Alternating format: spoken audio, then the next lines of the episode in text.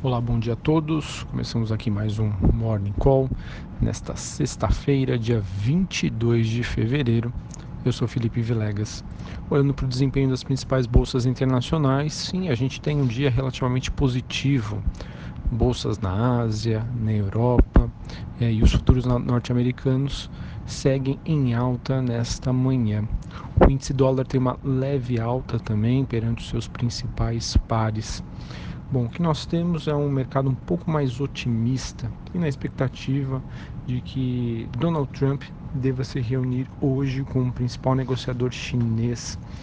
E mesmo com esse arrefecimento aí da aversão ao risco no, no fronte comercial, os receios com uma possível desaceleração econômica dos países desenvolvidos em 2019 continuam a manter os mercados longe de qualquer rally.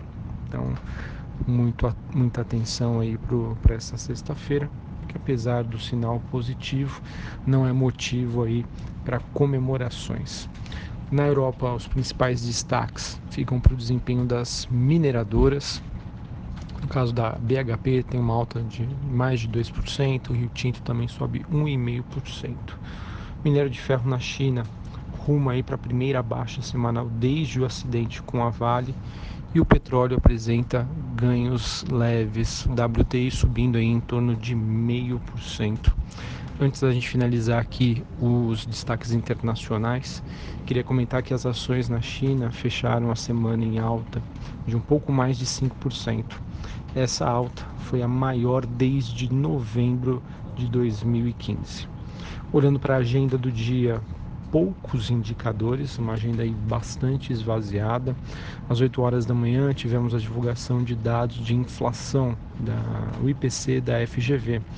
E o Banco Central ah, oferta até 10.330 contratos de swap cambial para a rolagem de contratos de março a partir das 11h30 da manhã. Sobre o noticiário político macroeconômico, a Previdência segue no radar é, de acordo com o Estado, partidos teriam cobrado do presidente da Câmara, Rodrigo Maia, cargos no governo.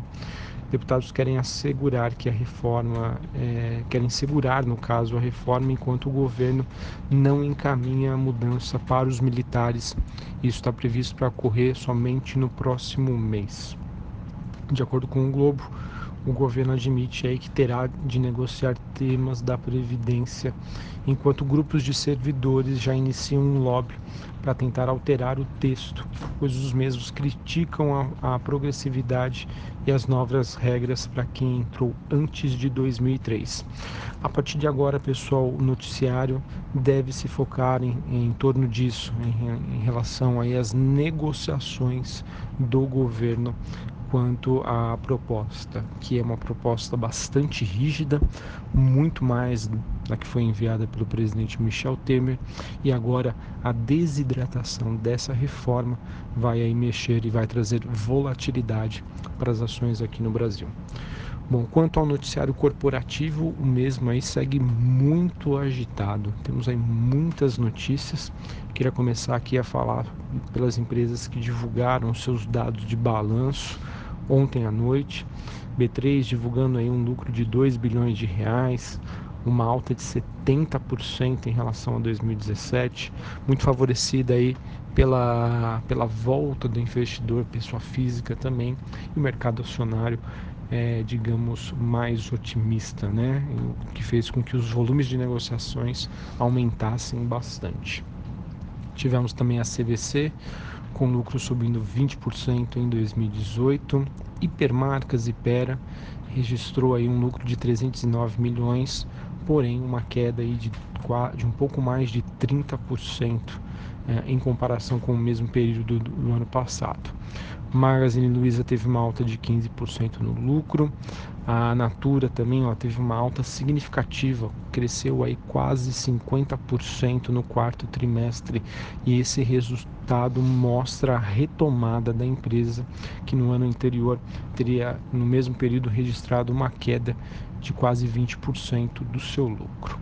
Localiza também divulgou um resultado em linha com o que o mercado esperava, uma alta de 4%, e o lucro da Suzano disparou no quarto trimestre com a ajuda do dólar, que, a, que acabou favorecendo a companhia, apesar dela mesmo ter feito vendas em menores quantidades. Bom, saindo aí da, da temporada de balanço, vamos agora às, notícias que eu acredito que devam mexer aí no mercado. Uh, de acordo com o valor, a gente tem aí que a família Constantino deve deixar o controle da Gol. O objetivo disso é facilitar o processo de fusão com a Smiles. Segundo fontes do jornal Valor Econômico, os atuais donos continuarão no comando da, da companhia é, por meio aí de uma gestão de uma participação relevante, porém inferior a 50% do capital. É, isso faz com que os minoritários acabem sendo, entre aspas, né, maioria, e isso pode até ser visto de maneira positiva pelo investidor com ganhos de governabilidade. Essa notícia mexeu ontem principalmente com as ações da Smiles, que tiveram uma alta forte, com o investidor especulando aí uh, esta notícia. Além disso, nós tivemos aí que o presidente Jair Bolsonaro deve reanalisar o acordo de fusão com a Embraer, da Embraer com a Boeing antes de, bater o, antes de bater o martelo na Assembleia de Acionistas. Acredito que isso possa mexer aí com as ações da Embraer, então fiquem de olho. Bom, é, recentemente nós tivemos a Caixa se posicionando com a intenção de se desfazer da sua posição é, que ela tem relevante na IRB, o que a gente chama aí de follow-on. E de acordo com o noticiário, a, a IB já teria demanda mais do que suficiente para emplacar esse follow-on, em que existe um, digamos assim, uma 10, o, o interesse né, de, de pessoas, de investidores interessados, já supera em 10% a demanda de ações pelo papel. Ontem tivemos também, de acordo com o Ministério de Minas e Energia, eles se posicionaram dizendo que o formato da revisão da sessão onerosa deverá ser discutido na semana que vem e a expectativa é de que o mesmo aconteça aí no quarto trimestre.